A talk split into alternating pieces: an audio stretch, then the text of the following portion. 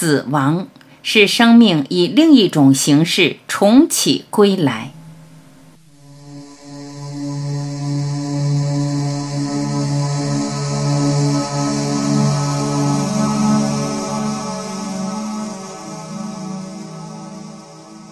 真正的生命，也就是全部的我，是永恒的。一般人面对死亡，都难免有恐惧和失落的感受，尤其亲人去世，对我们的打击是最大的。更不用讲，有些人失去了自己的孩子，这种伤痛是未曾经历的人所无法体会的。进一步观察，死亡不光是一个生命的消失，也可以拿死亡来描述亲密关系的逝去。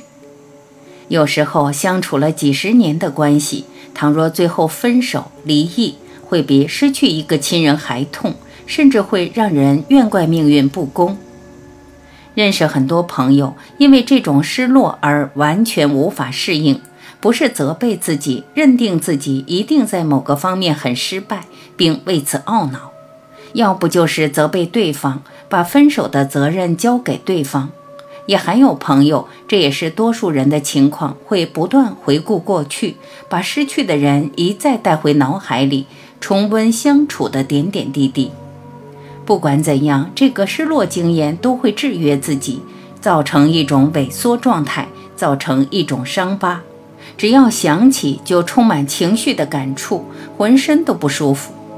这是我们每一个人早晚都会经历的。这里特别要强调。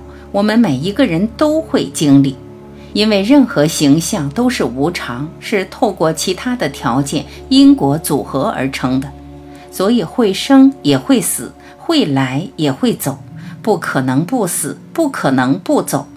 包括有限的生命，包括人间所建立的任何关系，也包括任何房屋、任何结构都有倒塌的一天。死亡也包括任何形象的结束。我们可以称之为小的死亡，任何形象的结束都是一个小死亡，任何形象的死亡都在我们心里留下一个空洞，一种损失。严格讲，我们每一个瞬间都要面对死亡，连一个念头来都会走，会生也会死。形象的死亡也是意识转变最好的门户，甚至越突然越大的刺激。转变的机会越大，因为它本身就带来痛苦，而这个痛苦是极端的，它会让我们脑海里的念头流转，突然踩个刹车，用一种不合理的方式让我们的意识挪开来，面对不可能面对的变化。透过死亡或任何重大的失落，我们通常比较容易体会到人生的空档，也就是说，在这个悲剧的背后，生命还有更深的层面。这个层面同时带来安慰，也带来平静。很多人都有过这种经验，眼泪流个不完，泪水之下，内心却是相当平静。这种无思无想的状态很难用言语来形容，体会过才懂。这个平静，也就是这个瞬间，这里现在，让我们有个清楚的知觉，而没有加上第二个念头，就连悲伤的念头都没有。我们也就可以理解为什么一些人会想要很刺激、很冒险的极端经验，比如说鬼屋、高空弹跳、云霄飞车，可以让人达到同样的无私状态，从人间跳出来，也就是达到念头死亡的境界。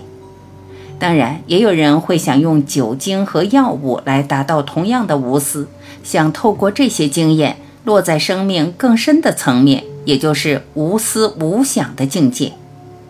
可惜的是，这些方法或是任何追求都靠不住，它最多只能在那个片刻带来一个无脑的体验。过去了，念头和烦恼又回来了。我们所讲的死亡，包括失落，还只是强调形象的丧失。然而，站在全部生命的角度来看，不可能死亡的。我们最源头的一体意识从来没有生，怎么会死？这个一体的意识，也就是我们每一个人是永远的存在，从来没有受到任何形式的限制，而且这包括我们一生所面对的任何状况。一般所讲的死亡，谈的是我们所见的局限客体，也就是我、你以及在人间所看到的种种身份和关系。通常谈死，我们多半还是绕着这个肉体的生命转，几乎没有人想过谈生命的死亡，这本身就是矛盾，因为真正的生命，也就是全部的我是永恒的。死亡并不是生命的对立面，死亡只是生的对立面。生命是永恒，不生不死，它本身包括无色无相的层面。只有在外在世界，我们才会看到死亡。修行离不开死亡，念头的死亡。我们每一秒都有念头，从来没有停过，它才是这个形式的世界所带来的最大考验。我们还不用谈大的形象的死亡，比如亲人离世或关系感情的重大失落，来描述形式世界的危机。其实，在生活当中，任何其他小的形象的结束，就连一个念头的死亡，都会带给我们刺激，留下情绪种种的不安。我们也可以说，念头不断的起伏，不断的生死，是任何死亡观念的根源。没有念头起伏，根本没有死亡的观念，一切是平静平安的，也没有什么好坏好谈的。让念头消失，自然消逝，而不是压抑，也就是进入全部生命的通道。真正的修行，也只是清清楚楚地选择了放掉任何念头，也就是让念头死亡吧。这么说，修行跟死亡只差这一点。死亡或重大的失落是不由自主的，被迫向更大的生命开启，来面对这最大的奥秘；而修行是主动的死亡，也只是自愿的死亡，消失掉任何我所带来的身份。也就是说，死在每一个瞬间，也是从下一个瞬间重生出来。懂得死，一个人才可以真正活起来。全部的生命才可以找回来。懂得死，随时死，甚至欢迎死的到来，就自然会把生命的门户打开，让我们进入到死不了的生命层面。用这个角度来看生命，会发现，如果我连死都不怕，这世界还有什么东西可怕？还有什么事和念头是放不过的？进一步讲，肉体的死亡只是一个转化的经过，只是从有转回到没有。透过肉体形象的消融和化解，我们才可以让无色无形的光明透出来。懂了这些，在死的过程中，其实也不需要恐惧，在最后一个瞬间，也只好把自己全部交出来，容纳生命所带来的任何变化。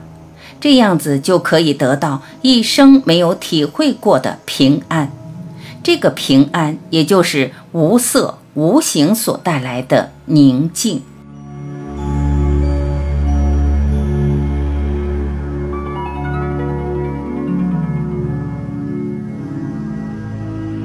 感谢聆听，我是晚琪，再会。